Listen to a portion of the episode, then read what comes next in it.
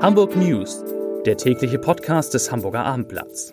Das Hansa-Theater startet in die neue Saison. Hamburger Herzenssache. Erleben Sie eine fesselnde Zeitreise in die glamouröse Welt des Varietés. Erstklassige Akrobatik, feinste Unterhaltungskunst, faszinierende Artistik. Präsentiert von wechselnden Kabarettisten, Schauspielern und Musikern der Extraklasse. Hamburger Herzenssache ab 23. September im Hansa-Theater.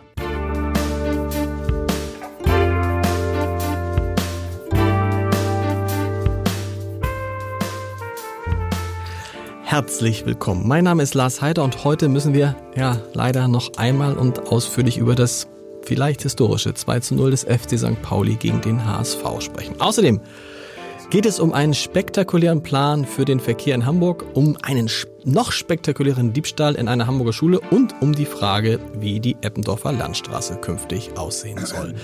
Zunächst aber, wo, während sich die ersten Kollegen schon räuspern, äh, drei Nachrichten in aller Kürze. Heute ist nämlich Nachricht Nummer eins das Buch erschienen, auf das nicht nur viele Journalisten gewartet haben. In 1000 Zeilen Lügen arbeitet Spiegelautor Juan, Juan, Juan, Juan, Juan Moreno den Fall Klaas Relotius auf. Wir erinnern uns, das war der Autor, der im Hamburger Nachrichtenmagazin, dem Spiegel, jede Menge mehr oder weniger stark erfundene Geschichten veröffentlicht hat. Moreno schreibt unter anderem in dem wirklich sehr lesenswerten Buch, dass Relotius nie ein Reporter gewesen sei und auch nicht wie ein Journalist gedacht habe, sondern wie ein Hochstapler, der sich wichtig machen will. Nachricht Nummer zwei. Der Hamburger Gründerpreis ist verliehen worden in der Fisch-Auktionshalle. Ich nenne mal die beiden bekanntesten Preisträger. In der Kategorie Aufsteiger hat Philipp Westermeier gewonnen.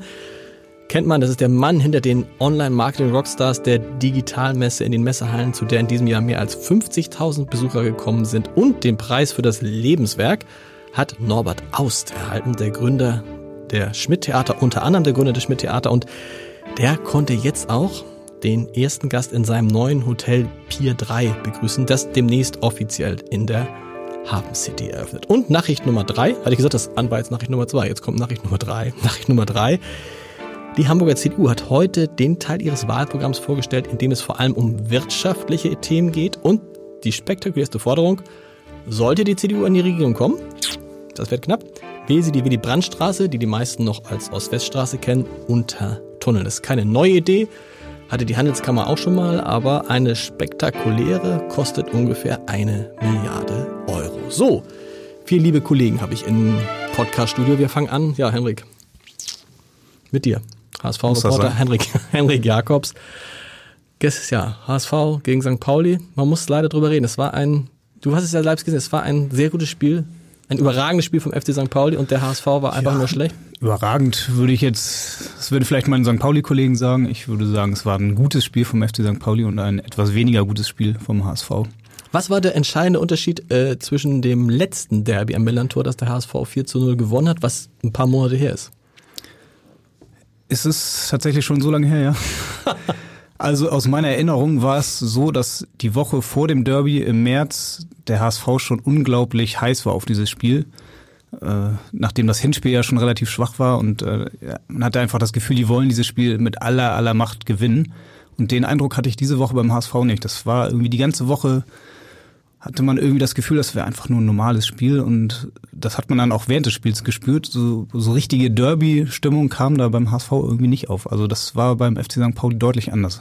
Hat das damit zu tun, dass der HSV, nachdem er das letzte Mal 4 zu 0 gewonnen hat, danach ja brutal abgestürzt ist und dass im Verein ja alle, alle immer wieder gesagt haben, wir müssen lernen, dass Spiele gegen St. Pauli ganz normale Zweitligaspiele sind, in denen es auch nur drei Punkte gibt?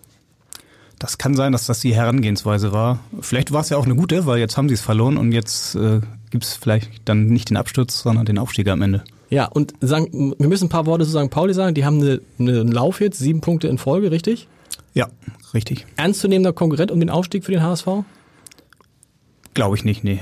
Also die haben es gestern gut gemacht. Es war eine taktisch vor allem eine richtig gute Leistung. Wenn man sich den Kader anschaut, da sind einfach noch so viele Neuzugänge dabei, die sich noch integrieren müssen. Das hat gestern erstaunlich gut geklappt, aber auf die ganze Saison hinaus glaube ich nicht, dass St. Pauli da unter die ersten drei kommen wird. HSV-Trainer Dieter Hecking hat heute gesagt, er gönnt dem FC St. Pauli den Sieg nicht. Wie hat er das gemeint? So wie er es gesagt hat. Das war natürlich wieder die typische Online-Zuspitzung bei uns. okay. Äh, ja, hat, hat, hat, hat, er, hat er wahrscheinlich auch gesagt. Danach hat er gesagt, ich, ja, St. Pauli hat verdient gewonnen und die sollen Absolut. jetzt auch feiern und äh, wir putzen unseren Mund ab und Gegen holen Aue. am Sonntag gegen Aue drei Punkte. Wir werden es sehen. Vielen Dank, lieber äh, Henrik.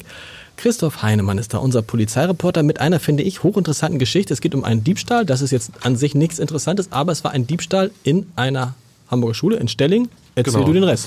In der Stadtteilschule Stelling leider Ja. sind Unbekannte eingestiegen am Wochenende und haben da eine Fahrradwerkstatt, sind sie eingebrochen und haben sehr hochwertige Fahrräder geklaut. Und vor allem die Schadenssumme ist sehr hoch. Also es sind 20.000 Euro, die Wow. da an Schaden entstanden sind. Hat man irgendeine Spur? Müssen das Leute gewesen sein, die sich da auskennen?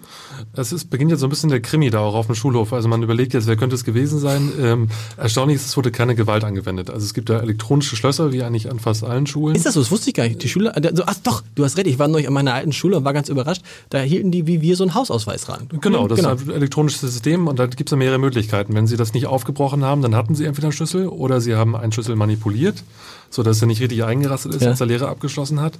Oder Sie haben das System anders überlistet, also mit irgendwelchen modernen Hacking-Methoden sind da reingekommen. 20.000 Euro, das heißt, die haben richtig wertvolle Fahrräder da gehabt. Warum hat eine Schule so wertvolle Fahrräder? Ja, es ist ein ganz besonderes Projekt. Die machen seit 2005, machen sie da richtig fast im Leistungssportbereich, machen sie im Radsport mit teuren Rädern, sind eigentlich jedes Wochenende an Wettbewerben und äh, der Schulleiter sagt auch, das hat einen unermesslichen Wert. Also die Dichter können gar nicht wissen, was sie da angerichtet haben. Du hast eben gesagt, eine richtige Spur gibt's aber noch nicht. Man vermutet, es sind Leute, die sich auskennen. Im allerschlimmsten Fall sind es Leute, die von der Schule. Es liegt natürlich, der Ja. Verdacht liegt nahe, dass da jemand aus der 10. Klasse oder was das irgendwie weitergegeben hat an jemanden, den er kennt oder selbst dabei war. Äh, dafür gibt es aber keine konkreten Anhaltspunkte. Ähm, ich habe auch gehört, da waren wohl in den letzten Wochen waren einige von externen Unternehmen da, weil es da einen kleineren Umzug gab. Da heißt es jetzt, vielleicht haben die ja das gesehen, haben dann jemand Bescheid gegeben, aber man hat da noch keine konkreten Anhaltspunkte. Die Polizei hält sich auch bedeckt. Wie viele Räder sind es denn? Es sind 17 Räder. 17 Räder. Wow. Wir bleiben dran an der Geschichte, hochinteressant. Äh, lieben Dank, lieber, lieben Dank, lieber Christoph. Peter Ulrich Meyer, Chef unserer landespolitischen Redaktion, ist da, weil, finde ich zumindest, es einen interessanten, ein, ist es überraschender Vorschlag, aber ein, ein Vorschlag der Grünen gibt, die Stadtbahn wieder zu beleben nach der Bürgerschaftswahl. Ja, prä präzise gesagt, die Planungen wieder zu beleben, Okay, die seit 20 Jahren laufen, nebenbei bemerkt, immer mal wieder beerdigt worden sind. Jetzt gehen die Grünen mit ihrem Regierungsprogramm, das nicht Wahlprogramm, sondern Regierungsprogramm Okay. heißt für die Bürgerschaftswahl, unter anderem mit dem Punkt ins Rennen, dass sie sagen, perspektivisch wollen wir eine Stadtbahn. Neu, ganz und oder ganz überraschend ist es nicht, weil es die Diskussion schon in den zurückliegenden Monaten gegeben hat. Der BUND hat mal einen Vorstoß gemacht und gesagt, angesichts wachsender Fahrgastzahlen, wachsender äh, Einwohnerzahlen brauchen wir nicht nur eine Erweiterung des U-Bahn-Systems. Wir brauchen auch die Stadtbahn als zusätzlichen Verkehrsträger und das findet sich jetzt auch bei den Grünen wieder, allerdings nicht konkret mit irgendeinem Streckenvorschlag und in Wahrheit auch eingebettet in die Diskussion und das ist sozusagen auch die politische äh, Dynamik dahinter in die Diskussion, können wir uns die große U5-Planung eigentlich wirklich leisten. Oha. Also die, die Grünen sagen, wir wollen äh, die U5-Planung nach der Wahl auf den Prüfstand stellen, wollen sehen, ähm, wie teuer wird's nun wirklich und wollen sicher gehen, dass der Bund auch in ausreichender, ähm, einen ausreichenden Anteil dazu finanziert. Nicht umstritten ist die erste Strecke Bramfeld bis äh, City Nord. Nord, okay. Da laufen ja schon sehr konkrete Planungen. Da ist auch der Baubeginn äh, schon terminiert für 2021. Aber das Ganze ist ja ein Riesenprojekt, das einmal durch die Stadt läuft. Und da haben die Grünen offensichtlich jetzt gewisse Zweifel. Wäre das dann ein Dissens mit der SPD? Kann ja, man so Kann man so ausdrücken. sagen. Also die, was einmal was die U5 Planung selbst angeht, das war ja ursprünglich mal tatsächlich eine Idee von äh, Olaf Scholz Genau. noch gewesen im vorherigen Wahlkampf. Mm, Und die SPD hat das immer sehr energisch verfochten. Die Grünen haben es aber jetzt auch mitgetragen, diese viereinhalb Jahre, das muss man auch sagen. Genau. Ähm, Und auf der anderen Seite äh, gibt es sozusagen ein so striktes Nein der SPD zur Stadtbahn, dass bislang an keiner Stelle irgendwie aufgeweicht worden wäre, so dass man sagen kann, ähm, vielleicht mit milder Zuspitzung, ja, das ist schon eine Kampfansage der Grünen in Richtung SPD. Die Grünen planen schon mal ohne die SPD die nächste. Also abwarten, nicht, abwarten. aber die- Übrigens, Ja. die CDU ist, äh, was das Thema Stadtbahn angeht, sehr viel aufgeschlossener. Das ist interessant. Sag mal, erklär mir mal Stadtbahn für die älteren Zuhörer, von Ja. denen es- wir reden über Straßenbahn. Ja, es ist ein, ein sozusagen ein, ein schienengebundenes System, ebenerdig. Äh, und es sind nur nicht mehr diese alten Straßenbahnwagen, sondern es sind moderne äh, Antriebs, äh, äh, moderner Antrieb. Wir sehen alle ein bisschen stromlinienförmiger auf und so. Aber im Prinzip ist es natürlich eine Straßenbahn. Hatten wir schon mal, meine Urgroßmutter war Straßenbahnschaffnerin in Hamburg und man hat sich damals immer gefragt, war das in den 70er Jahren, glaube ich, ne? Es ist die, letz, ist die Ja, letzte Straßenbahn abgeschafft worden. Ja, sag mal, wo ich dich hier schon habe, gehst du morgen am Mittwoch auch zur Regionalkonferenz der SPD in Ähm, Hamburg? Wahrscheinlich nicht, Nicht? Äh, weil, wenn ich das erwähnen darf, zeitlich parallel eine wichtige Anhörung im Schulausschuss zum Okay. neuen Schulentwicklungsplan ähm, stattfindet und ich natürlich als, äh, Als- schulpolitischer Berichterstatter wahrscheinlich muss ich dahin. Also geht jemand anders dahin, mit dem ich dann übermorgen darüber sprechen kann. Ganz interessant, im Podcast am Donnerstag werden wir mal ein bisschen reinhören, was Olaf Scholz, der Bewerber um den SPD-Vorsitz und der Vizekanzler, sagt, denn der ist morgen, alle gucken mich ganz entsetzt an, nee, ist wirklich so, der ist morgen in diesem Podcast-Studio zu Gast. Das wird ganz schön. Lieber Peter, vielen Dank. Lukas Bayer ist Premiere, Volontär. Ja, hallo. hallo, Volontär. Premiere im Podcast-Studio, im Podcast überhaupt.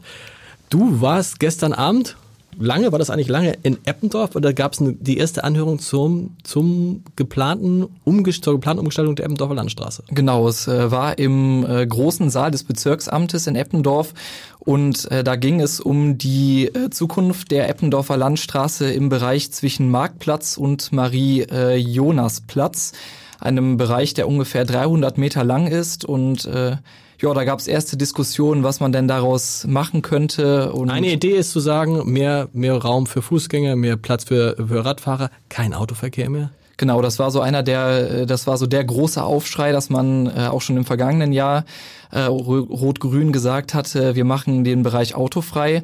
Da haben sich die Gewerbetreibenden dann äh, gegen gewehrt, haben gesagt, das können wir nicht machen. Ähm, Dieter Ulrich beispielsweise, der ist von der Konditor Konditorei Lindner Ja. auf der Straße. Äh, der hat zum Beispiel eine Unterschriftenaktion gesammelt und die Unterschriften gestern abgegeben. Da haben zahlreiche Anwohner und Gewerbetreibende gesagt, autofrei mit uns auf gar keinen Fall. Wie, du hast es ja erlebt, wie war so die Stimmung? Ist es so äh, aufgeschlossen, eher so, lass doch alles wie es ist? In welche Richtung geht es nach deinem... Es ist teils, teils. Okay. Also die Hälfte ist, glaube ich, der Meinung, dass man es so lassen sollte, wie es ist, dass es für alle äh, optimal gelöst ist momentan. Die andere Hälfte sagt, wir müssen auf jeden Fall die Situation für Fahrradfahrer und Fußgänger ähm, verbessern. Da kommt es immer wieder zu Konfliktpotenzialen auf den Bürgersteigen. Und die Eppendorfer Landstraße ist ja sehr lang. Ne? Vielen Dank, lieber Lukas. Zum Ende wie immer. Zum Ende dieses Podcasts der Leserbrief des Tages mit der Lesebrille muss aufgesetzt werden. Der ist kritisch, der Leserbrief des Tages. Es ist, er kommt von Petra Isermann. Und im weitesten Sinne geht es um dieses Thema, was der Kollege Jens Meyer-Wellmann in die Welt gebracht hat, nämlich um SUVs. Frau Isermann schreibt, ich kann mich des Eindrucks manchmal nicht erwehren, dass auch das Hamburger Abendblatt, wie andere Medien, so Bericht erstattet, wie es allgemein von der regierenden Politik gewünscht wird. Peter, da können wir, glaube ich, eins zu sagen, das tun wir nicht. Stimmt nicht. Stimmt nicht, stimmt nicht, sehr gut, stimmt nicht. Warum sonst wird seitenweise nur noch über SUVs diskutiert oder über Klima? Warum ist das Thema illegale Migration komplett aus ihrer Zeitung verschwunden? Hm, ist es nicht. Allein heute handelten alle veröffentlichten Leserbriefe von SUVs. Ich lese das Hamburger Abendblatt grundsätzlich sehr gerne, das freut mich. Aber wenn ich als Leser für dumm verkauft werden möchte von einer Instanz, die doch ehrlich und vielschichtig informieren sollte, dann hört der Spaß auf. Denn während in den Zeitungen über das Klima und SUVs geplänkelt wird, wähnt man sich in Hamburger U-Bahn und Straßen mehr und mehr in Afrika. Berichten Sie doch einmal darüber, woher das kommt. Liebe Frau Isermann, ich danke Ihnen für Ihren Leserbrief und ansonsten hören wir uns morgen wieder. Tschüss.